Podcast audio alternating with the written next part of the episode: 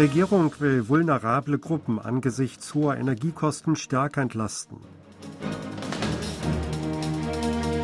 Koreanische Wirtschaft schrumpft im Schlussquartal 2022 um 0,4 Prozent. Regierung will Sexualverbrechern das Wohnen nahe Schulen verbieten.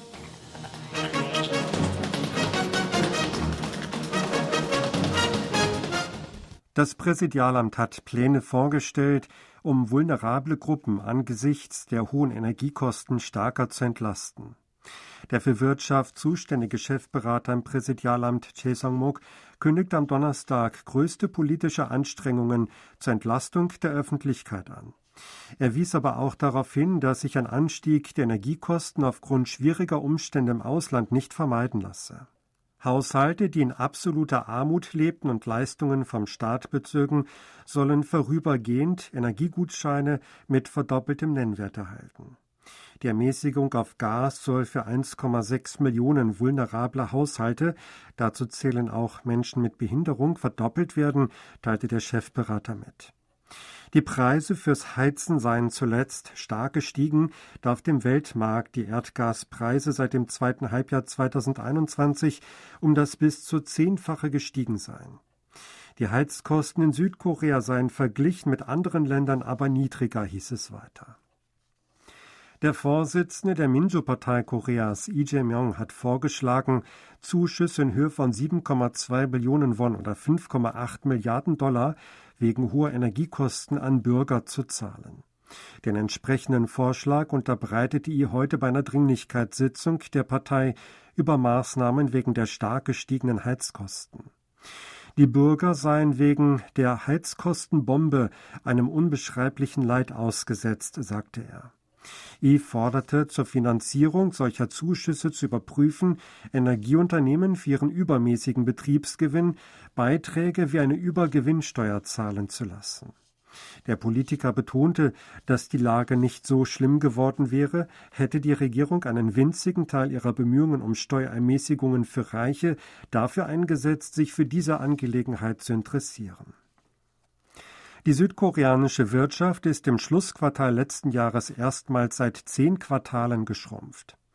Grund sind der Einbruch des privaten Konsums infolge der Preisanstiege und Zinserhöhungen sowie der Exportrückgang aufgrund der Abschwächung der globalen Nachfrage.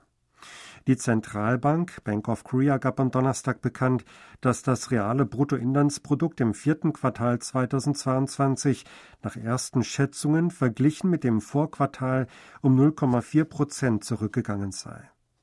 Es ist das erste Mal seit dem zweiten Quartal 2020, dass das Quartalswachstum der koreanischen Wirtschaft negativ war. Die Regierung will ein Gesetz auf den Weg bringen, um entlassenen gefährlichen Sexualstraftätern in Bezug auf den Wohnort Beschränkungen aufzuerlegen. Das Justizministerium berichtete heute Präsident Yun Song-yeol über seine fünf Schlüsselaufgaben für das Jahr 2023, darunter eine solche Gesetzgebung. Das Ministerium will im Mai der Nationalversammlung eine Revision zum Gesetz über die elektronische Überwachung vorlegen. Der Entwurf soll vorsehen, dass aus der Haft entlassene Sexualstraftäter mit großer Rückfallgefahr nicht im Umkreis von 500 Metern von Grund-, Mittel- und Oberschulen, Kindertagesstätten, Kindergärten und weiteren Bildungseinrichtungen für Minderjährige wohnen dürfen. Als Vorbild für die Revision dient das US-Gesetz Jessica's Law. Das Gesetz ist nach einem minderjährigen Opfer eines Sexualverbrechens 2005 im US-Bundesstaat Florida benannt, das vergewaltigt und ermordet wurde. Das Gesetz ist in über 30 Bundesstaaten der USA in Kraft und verbietet wegen Sexualverbrechen Vorbestraften im Umkreis von 2000 Fuß und 610 Meter von Schulen und Parks zu wohnen.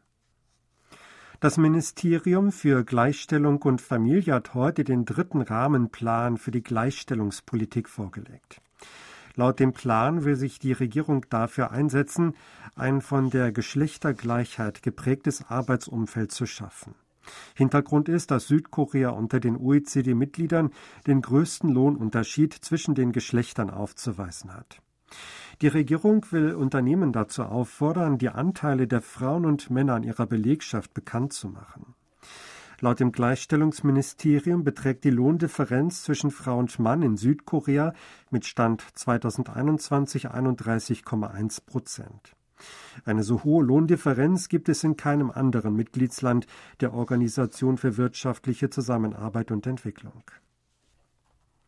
Südkorea will bis 2025 neue Projekte im Rahmen des Fonds für wirtschaftliche Entwicklungszusammenarbeit EDCF in Höhe von 11,7 Billionen Won oder 9,5 Milliarden Dollar genehmigen.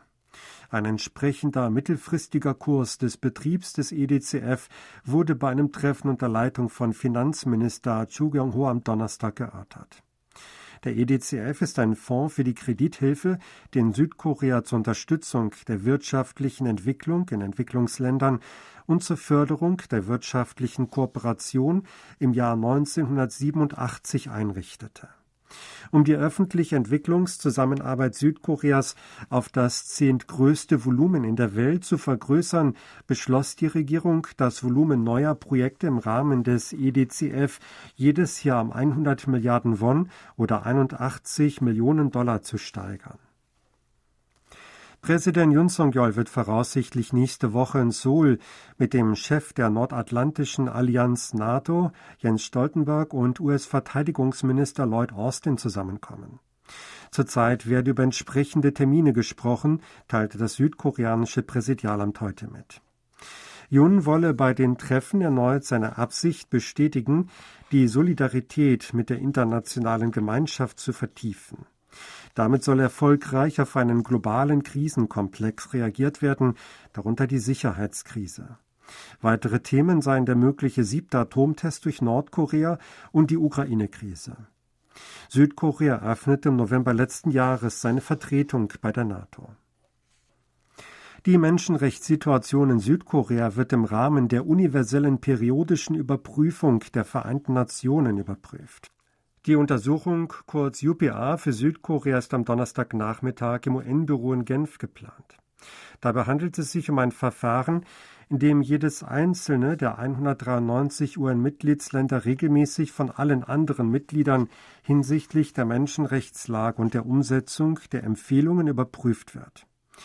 Die UPA wird seit 2008 durchgeführt. Jedes UN-Mitglied muss sich etwa alle viereinhalb Jahre dieser Überprüfung unterziehen. Südkorea wurde im November 2017 zum dritten Mal dieser Untersuchung unterzogen. Einige Länder reichten im Voraus Fragen ein. Deutschland will beispielsweise wissen, ob es Fortschritte bei der Gesetzgebung für das Diskriminierungsverbot gebe. In Südkorea wurde seit 2007 stetig ein Antidiskriminierungsgesetz angestrebt, nachdem jede Diskriminierung aufgrund von Geschlecht, Behinderung, sexueller Orientierung, Bildungsstand und weiterem verboten ist. Bislang scheiterte aber jeder dieser Gesetzentwürfe. Die umstrittene Normalisierung der wegen der Corona-Pandemie verkürzten Öffnungszeiten der Banken hat der Chef der Finanzaufsicht FSS als selbstverständlich bezeichnet. FSS-Chef Ibo Hyun sagte dies am Donnerstag, als er vor der Presse über Proteste der Gewerkschaften der Bankbranche gegen die Rückkehr zu den alten Öffnungszeiten von 9 bis 16 Uhr sprach.